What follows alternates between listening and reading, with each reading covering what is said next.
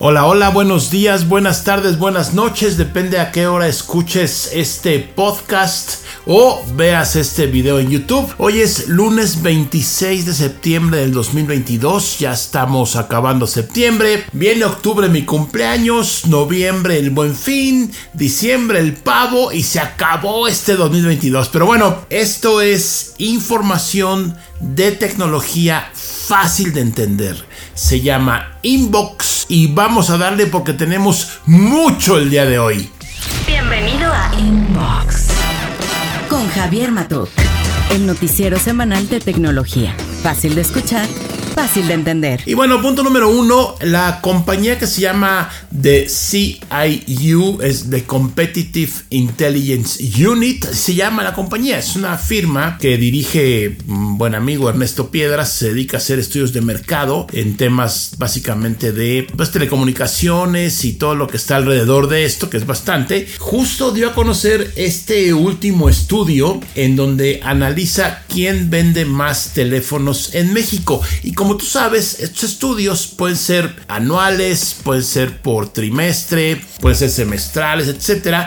Y el que tengo, eh, justo lo publicaron hace unas cuantas horas. Se trata de el segundo trimestre del 2022, es decir, enero, febrero, marzo, abril, mayo y junio muy reciente, ¿no? Eh, todavía el tercer trimestre pues no ha terminado, entonces bueno, así va la información.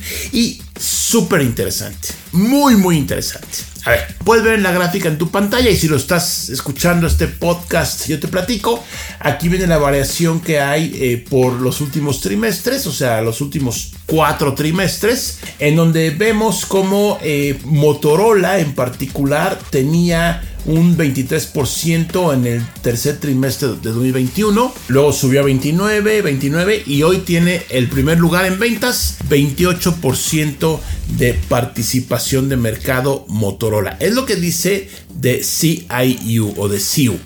Ojo, que comparar con otros estudios que no tengo a la mano, pero ya lo haremos, por supuesto. Segundo lugar en este trimestre, ¿quién vendió más teléfonos? Samsung, 26%.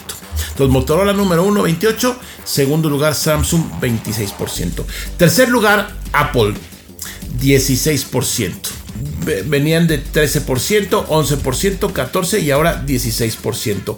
Cuarto lugar, Xiaomi. Esta compañía que por lo que vemos, vende muchos celulares, que como tú sabes es de origen chino, y también Motorola. Motorola tiene el nombre Motorola, pero eh, realmente es de Lenovo, es una compañía 100% china, que Lenovo compró a Motorola si yo te recuerdo. Primero lo compró Google, lo tuvo ahí un ratito y lo vendió y se lo quedaron los chinos de Lenovo. Y bueno, pues ahí están.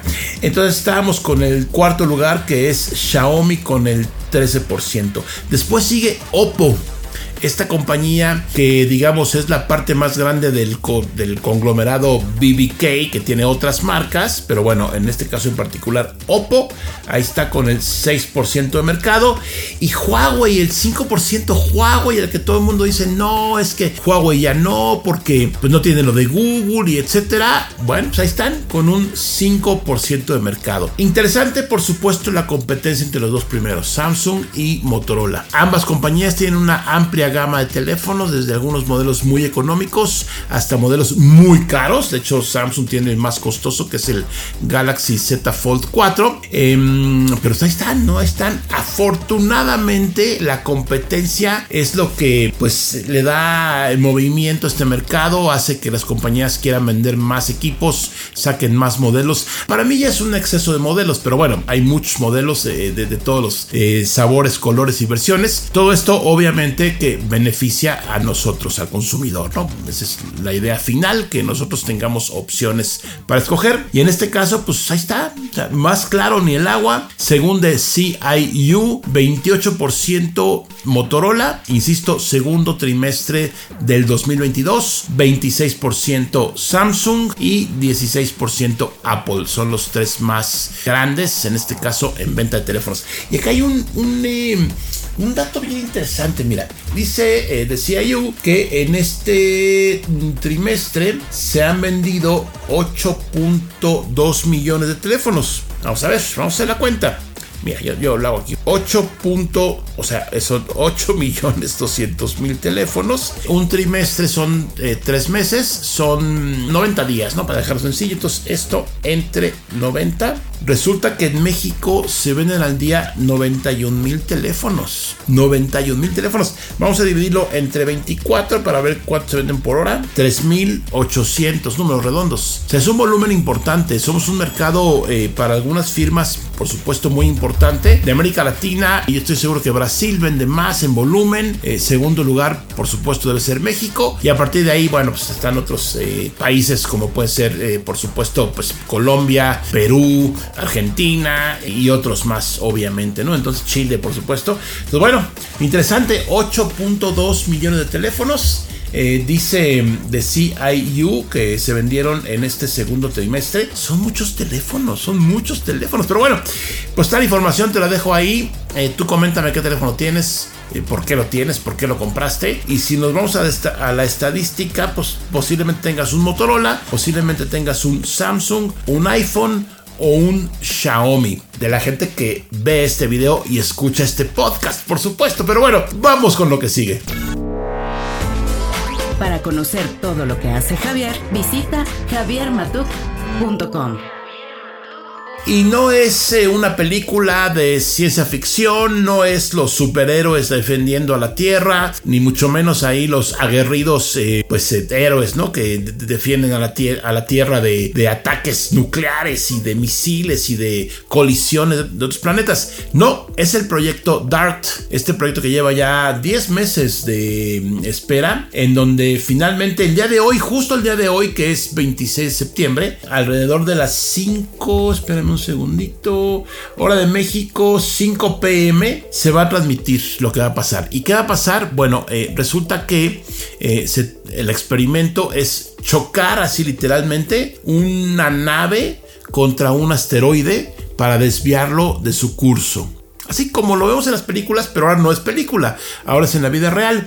Aquí puedes ver, eh, bueno, antes de eso, la nave se encuentra viajando a una velocidad de 6.6 kilómetros por segundo. ¡Pum! O sea, rapidísima. Eso equivale a unos 23 mil kilómetros por hora. O sea, va muy rápido la nave. Y si todo funciona de acuerdo a lo que está mm, previendo que pase la NASA, cambiará eh, precisamente, digamos, el desplazamiento o la órbita de un asteroide que se llama, es que los nombres son, ya sabes, muy, muy, muy del espacio.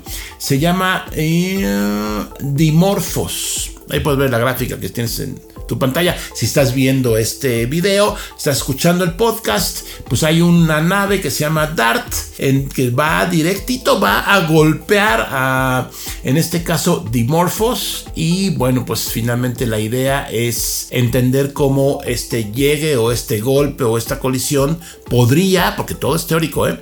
podría modificar la órbita o el camino que lleva pues, este pedazo de piedra o no sé cómo decirle este asteroide. Interesante por, desde muchos puntos de vista. Obviamente esto lo están haciendo porque pues, eventualmente podría, ahí sí ya me voy a la película, podría algún objeto del espacio dirigirse a la Tierra, ¿no? Podría, ¿no? ¿Quién sabe? Y entonces, eh, súper, súper interesante esto, el proyecto DART.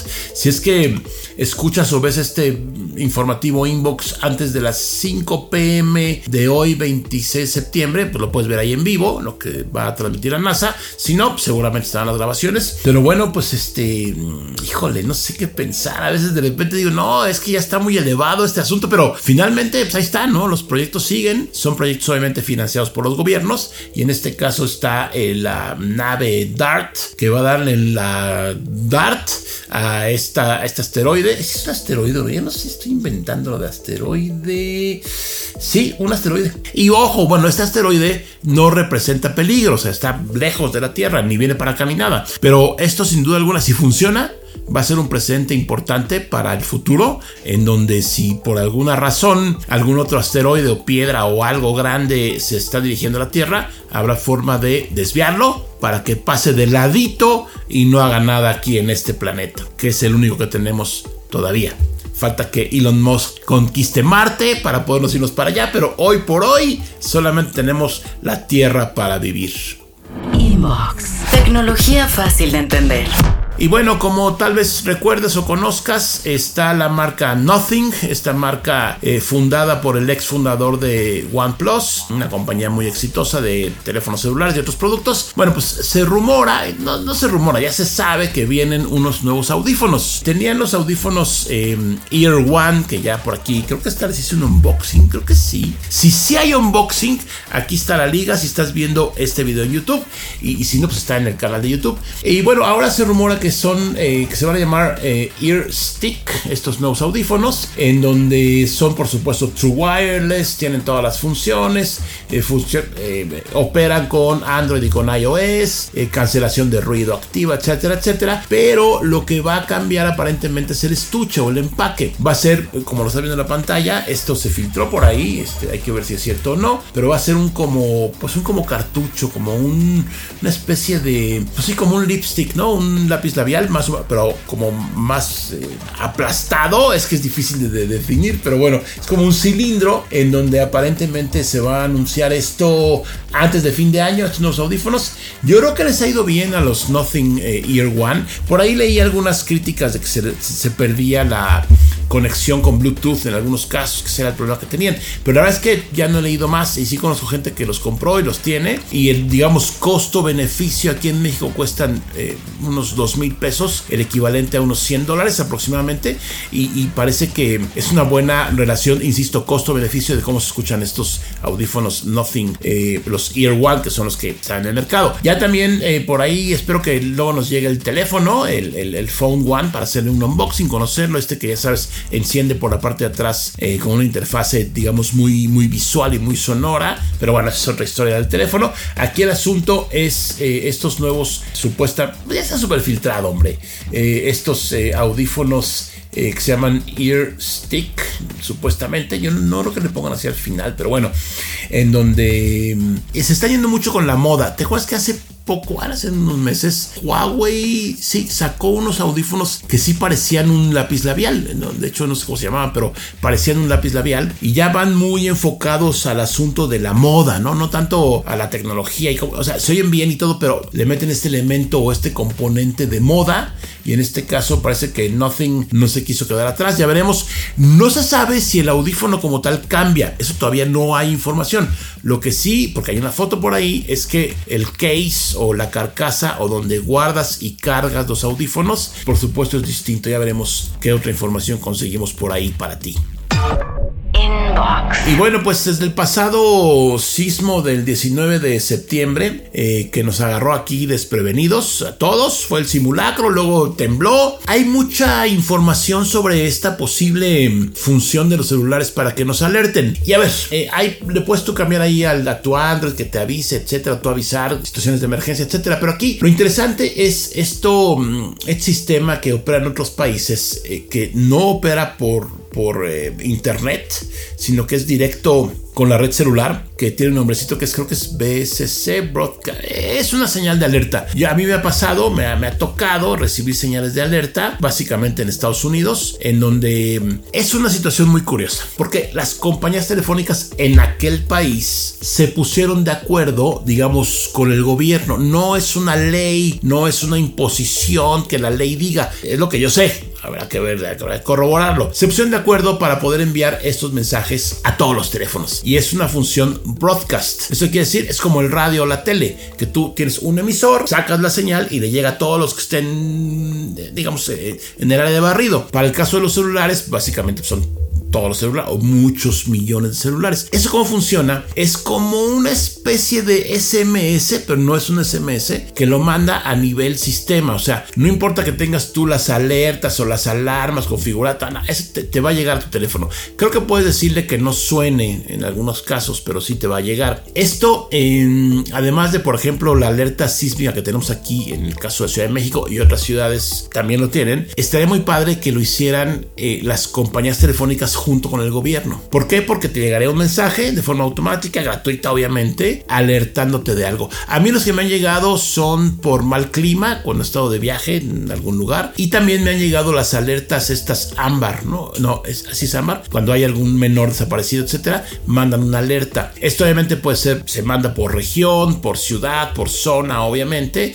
y lo mandan las compañías telefónicas a manera de un servicio digamos, a los públicos, ¿no? A la población. O sea, aquí habría que ver. Porque sí, cada sistema tiene forma de ahí que tú eh, no detectan temblores, obviamente, pero en situación de riesgo puedes tú avisarle a tus contactos, etcétera. Es una forma de hacerlo. Pero eso usa la red celular para mandar mensajitos o algo así. En este caso, este sistema, que es el genérico, eh, usa la red celular, pero digamos que el mensaje proviene desde los operadores y le llega a todo el mundo, porque es un mensaje que se broadcastea, ¿no? El término no existe, pero le, llega a todos los que estén en, zona de cobertura. Imagínate una señal de radio, ¿no? La estación de radio del 88.1, pues emite su frecuencia y cualquiera que esté en el rango de alcance de la señal lo escucha, ¿no? Al mismo tiempo. Es básicamente la idea aquí.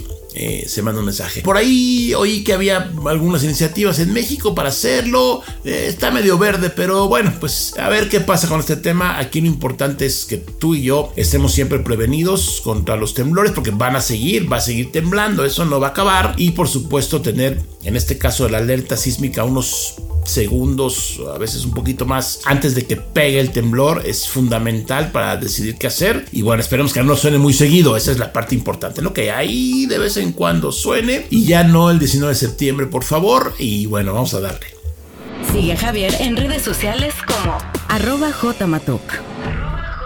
Y bueno, resulta que la compañía Volkswagen, eh, como tú sabes es alemana, presentó este concepto que se llama Gen Travel, que está muy curioso. Eh, no es nuevo el concepto, yo por ahí vi una idea de, creo que era Panasonic, que tenía este con todos son conceptos, pero aquí el asunto es que tú te metes a una cápsula, ¿no? A un habitáculo y un vehículo te transporta a tu destino. Por supuesto, tú no manejas, no haces tú te subes, te sientas, te relajas y te lleva del punto A al punto B. Esto dice mm, el proyecto que puede reemplazar algunos vuelos cortos. Entiendo todo, entiendo todo, tiene que haber infraestructura, carretera, por supuesto, tiene que haber, digamos, eh, mucha eh, señalización, que todo esté bien funcionando. Igual para nuestro país todavía suena como a ciencia ficción, pero en algunos otros países donde hay esta, infraestructura de vías de comunicación, igual puede usarse. Y está muy curioso, aquí puedes ver en el sitio que, bueno, en la nota que encontramos, eh, cómo es, pues sí es un vehículo, ¿no? Finalmente es como un coche,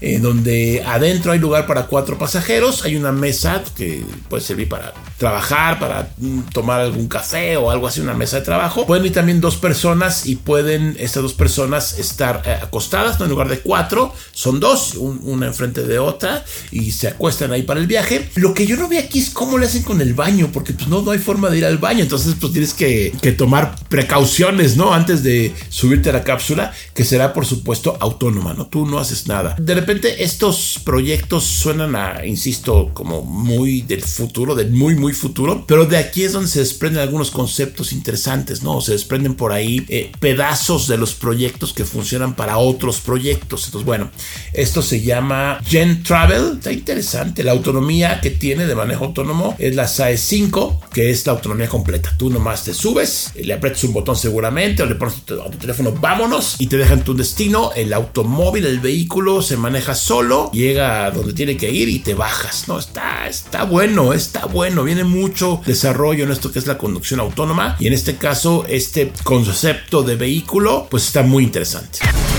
Inbox. Y bueno, pues te acuerdas que te platiqué aquí el inbox pasado, que un hacker se ha metido a los servidores del juego que es Grand Theft Auto 6, que todavía no ha salido, sacó información de ahí, sacó un poco del gameplay o lo, cómo se ve el juego, como una demo del juego para dejarlo sencillo. Pues ya lo agarraron, hombre, en el Reino Unido. Ahí en el Reino Unido arrestaron a un presunto pirata informático de 17 años, que dicen que fue el que hackeó a GTA. Esta investigación, de, pues aparentemente estuvo ahí con coordinada por la policía de la ciudad de Londres, también la Unidad Nacional de Delitos Cibernéticos del Reino Unido y también el FBI. Este chavo de 17 años fue arrestado en Oxfordshire, donde se dice que vive uno de los líderes de Lapsus, que es un grupo de hackers, obviamente. Y bueno, por supuesto no está la identidad, no sabemos quién es, pero 17 años y ya haciendo estas fechorías. No se robó más, o aparentemente no se robó más, pero sí le dio ahí con todo el orgullo de, de en este caso de esta empresa, que mm, un chavo se les coló y les sacó información, ¿no? Está, está salvaje. Inbox. Tecnología fácil de entender. Y bueno, seguramente te acuerdas que por aquí platiqué, y igual lo has visto, que ya se hizo una ley en la Unión Europea, no se puedan vender teléfonos que no tengan el cargador USB-C. Y eso básicamente es una ley que le pega a Apple, ¿no? Porque tienen todavía su conector Lightning para venderlo en la Unión Europea. Resulta que requieren tener conector USB-C ok. En Brasil están haciendo algo parecido. Y aquí en México también. Aquí tengo la Gaceta del Senado del miércoles 22 de junio del 2022 hace algunos meses. Pero aquí está la senadora Giovanna del Carmen Bañuelos de la Torre y los senadores Joel Padilla Peña y Miguel Ángel Lucero Olivas integrantes del grupo parlamentario del Partido del Trabajo Dice que en materia de homologación de los cargadores de productos tecnológicos mediante la utilización de la tecnología USB-C. ¿Qué están haciendo? Copiándole a los europeos, copiándole a los, bueno, los europeos básicamente, ¿no? En donde ellos dicen, no, a ver, para vender aquí un teléfono hay que ponerle conector USB-C y insisto, eso contra quién va? Básicamente va contra Apple, ¿no? Porque no es que vaya contra Apple, sino que finalmente Apple es el único que sigue usando un conector que se llama eh, Lightning, que es propietario de ellos, que lo usa en varios productos, pero a la vez Apple vende productos con USB-C, entonces está raro ahí. Por ahí se filtró que el iPhone 15 posiblemente ya no exista el Pro Max, sino sea el iPhone 15 Ultra que se va a llamar así Ultra, como su nuevo reloj, em, y ese ya tenga conector USB-C. Yo creo, estimo, considero, se me ocurre, eh, puede ser que Apple eh, termine cediendo, ¿no? Porque finalmente, pues eh, negocio es negocio, ¿no? La Unión Europea, por supuesto, no es un pedacito pequeño del pastel, es un no sé qué porcentaje, pero es importante para las ventas de Apple. Si más países se suman a este asunto de que tiene que tener USB-C, pues igual Apple decide cambiar este conector. Y ahí te dejo, si quieres te dejo la liga de la Gaceta del Senado de este miércoles 22 de junio. Tú la puedes buscar y aquí hay una toda una exposición de motivos y que si ya lo sabemos, ¿no? Tú y yo lo sabemos, pero bueno, está bien para la gente que no está muy, digamos, adentrada en estos temas. Aquí mencionan, el Parlamento Europeo adoptó la tecnología USB-C por su gran versatilidad, accesibilidad, avance tecnológico y actual presencia en el mercado, entre otros factores. En fin, Aquí está la ley, si quieres, bueno, la propuesta, propuesta, propuesta de ley, eh, que, si quieres leerla, para que también en México se prohíba la venta de cualquier celular que no tenga USB-C, o sea, se prohíba la venta del iPhone si no tiene USB-C. Hay temas mucho más eh, importantes, pero bueno, finalmente los legisladores legislan o crean leyes para todo ámbito del quehacer nacional y este es uno de ellos. Ya veremos qué pasa, pero ¿tú qué opinas? Para conocer todo lo que hace Javier, visita javiermatuk.com. Y bueno, estamos ya llegando a la parte final de este inbox de hoy, lunes 26 de septiembre. Algunos comentarios que me dejaste en el video de YouTube, muchas gracias. Dice Jorge Quiroz, saludos Love Matuk. En mi caso usé Samsung Pay en un Galaxy S8 Plus mientras se pudo. Muchas veces era una lata intentar convencer a los negocios el que se iba a pagar con el celular. En varias ocasiones tuve que explicar a los de la tienda de los tecolotes, sea, los Sanborns, cómo se usaba la aplicación con el terminal en la terminal no era compatible, solo esperemos que Google Wallet llegue pronto. Al fin que son amiguis de Samsung. No, pero tiene que ver eso. O sea, finalmente Google Wallet lo sacan para todos los Androids del mundo mundial. Elvira Cruzpe, Inge le falló, sí tembló. Sí, es que el inbox pasado lo grabé antes de que temblara el, lunes pasado, pero bueno, afortunadamente creo que nada más fue un susto. Hubo por ahí dos personas que murieron causa del temblor, pero no precisamente por el temblor. Uno se cayó, otro le dio un infarto, entiendo, pero bueno, desafortunadamente, pero sí. me falló y sí tembló. Oscar Reyes Juárez Inge mencionó al último algo muy cierto. Las SIM nos dan la facilidad de cambiar el teléfono. El espíritu de las eSIM es darle, como usted mencionó, el control al cliente, pero en México va a tomar mucho tiempo. En ATT ya me dijeron que si tengo eSIM y quiero cambiar de equipo, tengo que ir con ellos, porque no te dan la información para cargar tus plan. Solo es un código QR que solo sirve para un solo uso. Así que a regresar a la SIM GG, pues sí, todavía no está escrito nada, ¿eh? hay mucho que hablar y platicar de las eSIM. Humberto Moreno, un acercamiento a las formas de pago sin contactos, el uso de Cody. Al menos en muchas tienditas de la zona donde vivo ya comiencen a usarlas. Si hay desconfianza, sin embargo, también está el tema de que las aplicaciones funcionen tanto del lado del usuario como del lado de la empresa que brinda la plataforma de cobro. Algunos ejemplos son los del Mercado Libre, ya ganaste y algunas aplicaciones bancarias. No todas, no estoy seguro. Híjole, el Cody, ahí está. Le falta todavía muchísimo para funcionar. Y el primer problema que yo le veo al Cody es que nadie le entiende. De usar. Pero bueno, es el esfuerzo del Banco de México. Vicente Escobar Mayoral, no hay mejor lugar para las noticias tecnológicas. Recuerdo hace tiempo miré un video cuando salía la red 4G. Ahí nos mostró un poco de info respecto a eSIM. Y ahora poco, pero empieza a ser realidad. Muchas gracias. No, gracias a ti por verme o escucharme, Vicente. Gracias. José Sánchez, buenos días, ingeniero. No haga más cortos sus videos. Duran exactamente lo que yo tardo en desayunar. Pues, ¿qué desayunas? Pero bueno, mientras me echo unos tacos de guisado en el trabajo, estoy viendo Inbox. Saludos desde Playa del Carmen. Ah, no, pues Playa del Carmen, la vida es padrísima, es más tranquila, me imagino, ¿no? Depende de qué hagas, ¿no? Pero bueno, saludos a Playa del Carmen. Eric Dante Castellón dice Lord Matuk, entiendo que los servicios de pago con celular requieren chip NFC, ¿es correcto? Sí, porque muchos celulares de gama media baja no lo incluyen. ¿Es correcto? Pues ni modo, hay que tener NFC para usar este tipo de pagos. O, o en su defecto, pues algún código QR se podrá, no lo sé bien, pero bueno, así para poner el teléfono, pegarlo y que te cobres NFC. Y bueno, otro comentario que puso también Eric Dante. ¿Usted cree que en México en algún momento pueda convertirse en una potencia en lo que a tecnología se refiere? Saludos, Eric.